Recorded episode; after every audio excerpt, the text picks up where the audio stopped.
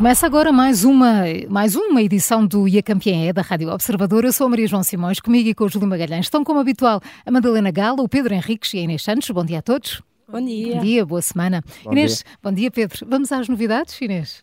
Sim, queria uh, começar a semana a recuar a um momento histórico com a, com a ajuda do nosso jornalista André Maia. A portuguesa tocou pela primeira vez na fase final do Campeonato do Mundo de Futebol Feminino. Vamos ouvir o hino de Portugal pela primeira vez num Campeonato do Mundo de Futebol Feminino.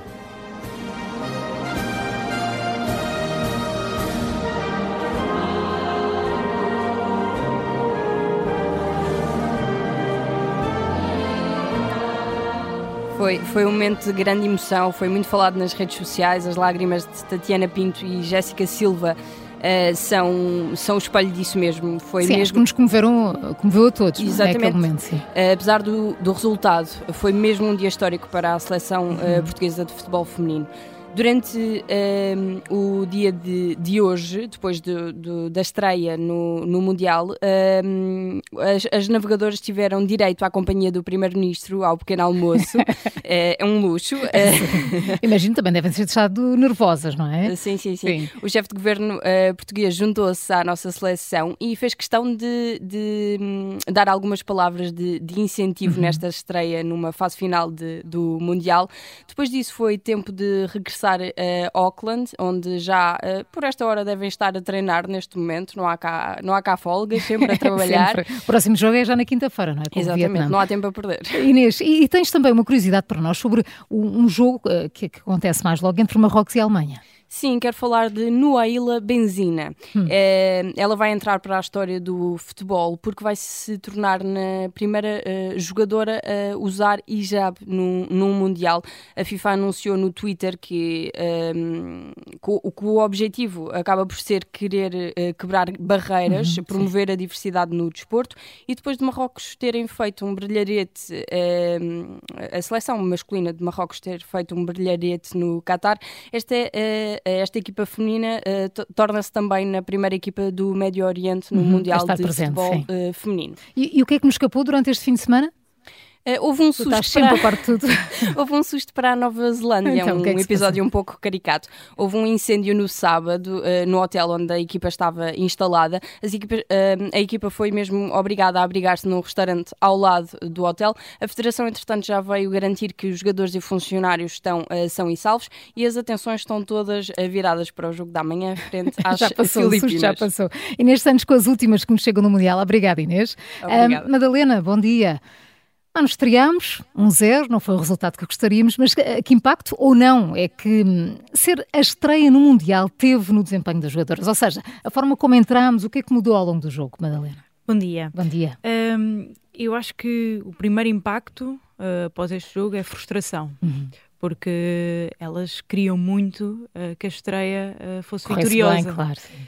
Uh, e ontem o nosso selecionador, Francisco Neto, falou e, e disse que se calhar há dois, três anos atrás, uh, se tivéssemos feito este resultado, elas estavam contentes.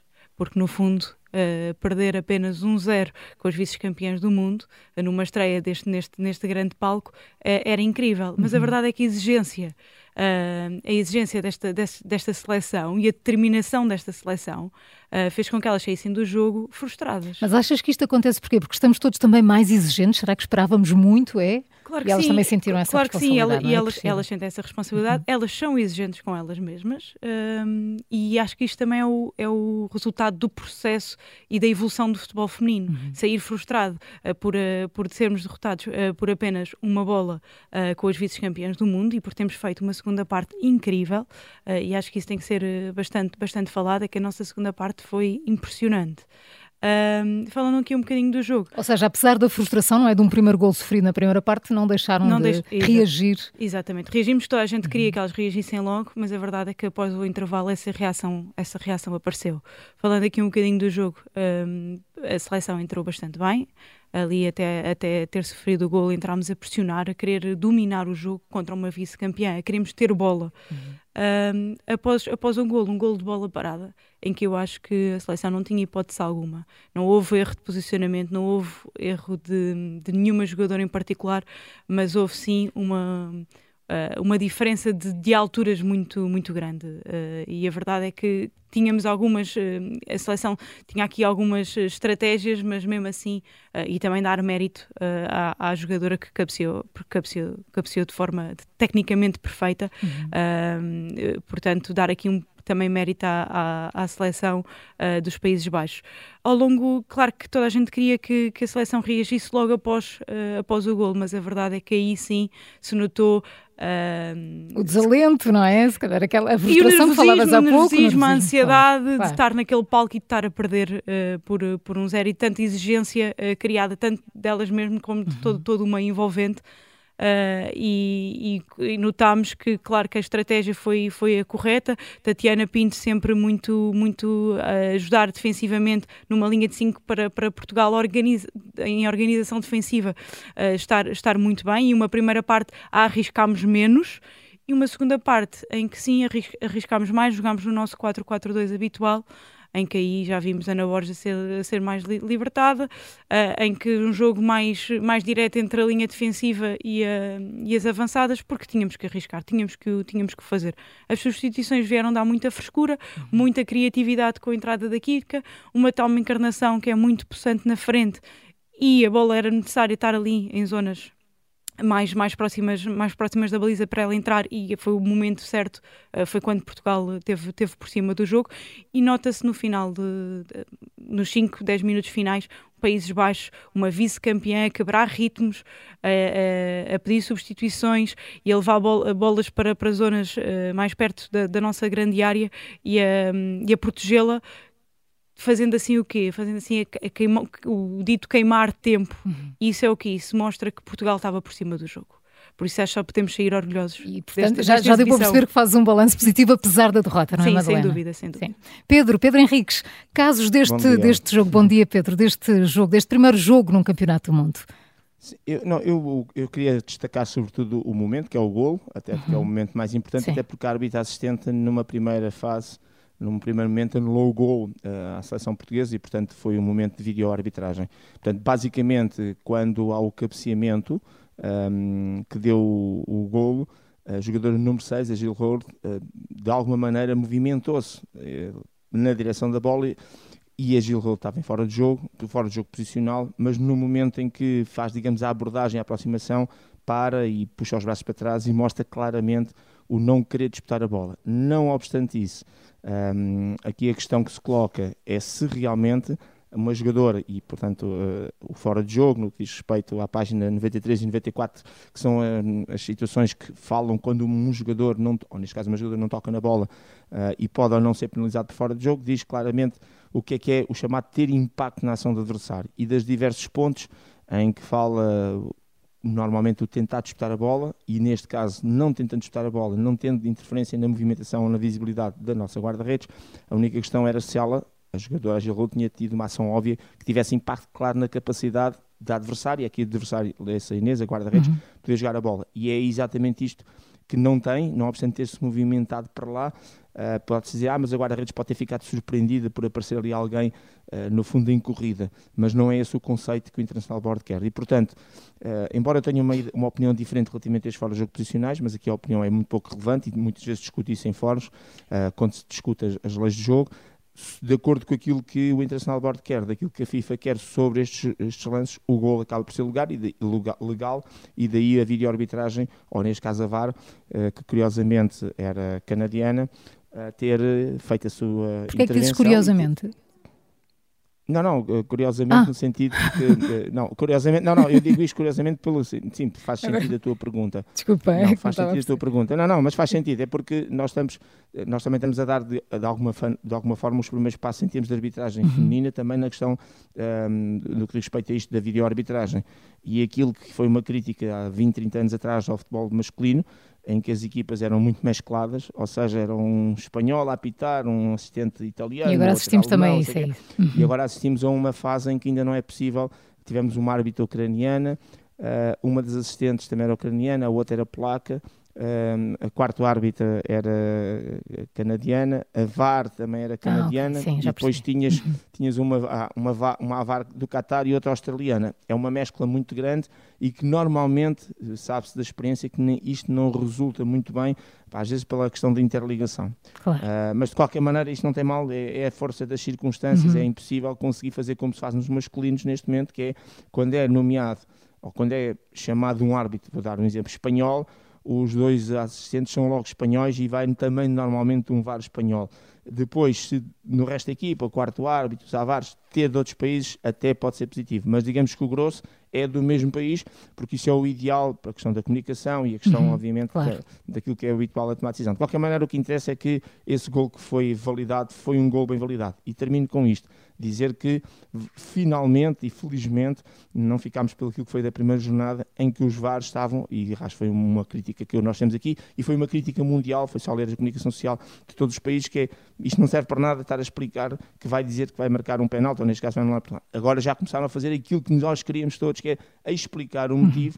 Na véspera tínhamos uma guarda-redes que tinha defendido um penalti porque tinha-se adiantado e a, VAR, e a árbitra explicou que a guarda-redes tinha-se adiantado e tinha interferido. Ouviram-te, Pedro, ouviram-te e, não, corrigiram. Mas, não, exatamente. E aqui também foi a mesma coisa, explicar, explicou que a número 6 errou, neste caso eles não diziam o nome da jogadora, diziam o nome o da jogadora, sim. realmente não teve impacto na ação da nossa guarda-redes e daí que considerou-se o gol. Juca, no teu caso, que balanço fazes deste, deste primeiro jogo? Olha, o próximo é já na eh, quinta, frente ao é Vietnã, não é? Quinta, Perdeu com os Estados é. Unidos. É. É, e é a boa possibilidade de Portugal ganhar. Quanto a este jogo, é o típico de uma estreia num campeonato do mundo, de uma seleção que nunca lá esteve, começou enfim mal e saiu bem. E, e, é o típico também de uma seleção que já nos acontece há muitos anos, mas aqui faz todo sentido. Ou seja, perdemos, mas saímos de cabeça erguida. Olha, e depois da nossa estreia, quem é a tua campeã ou que momento queres destacar?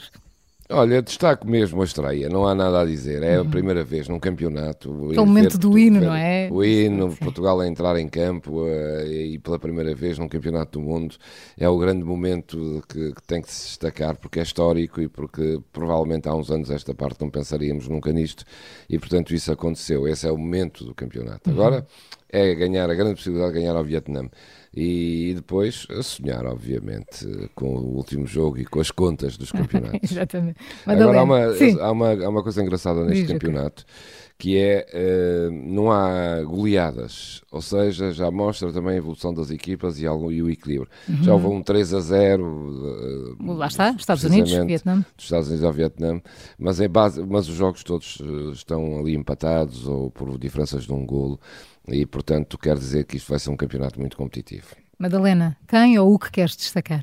Eu destaco a equipa. Um, a equipa pela coesão, pela solidariedade uh, e pela organização uh, daquilo que fizeram ao longo, ao longo do jogo.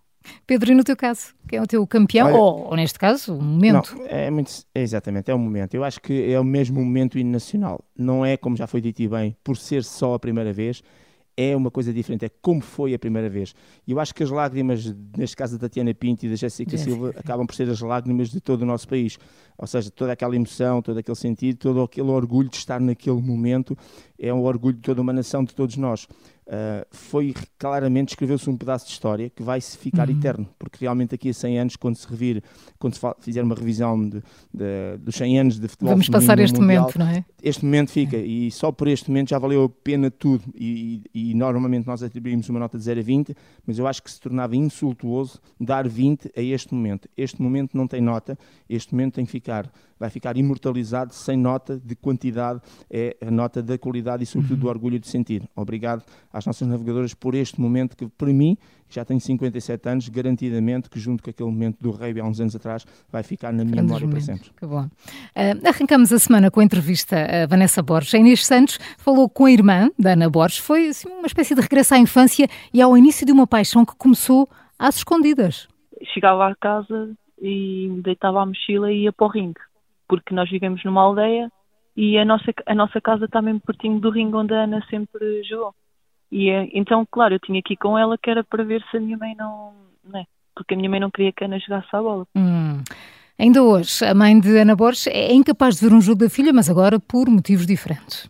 A minha mãe nunca vê a Ana a jogar, porque ela não consegue. Ela entra fica nervosa e não consegue. Ela nem na televisão, não pode, por exemplo, na minha casa, se a Ana está a jogar, a minha mãe não vê. Porque tem medo que, por exemplo, que ela se lesione, depois imagina, leva uma porrada ou assim.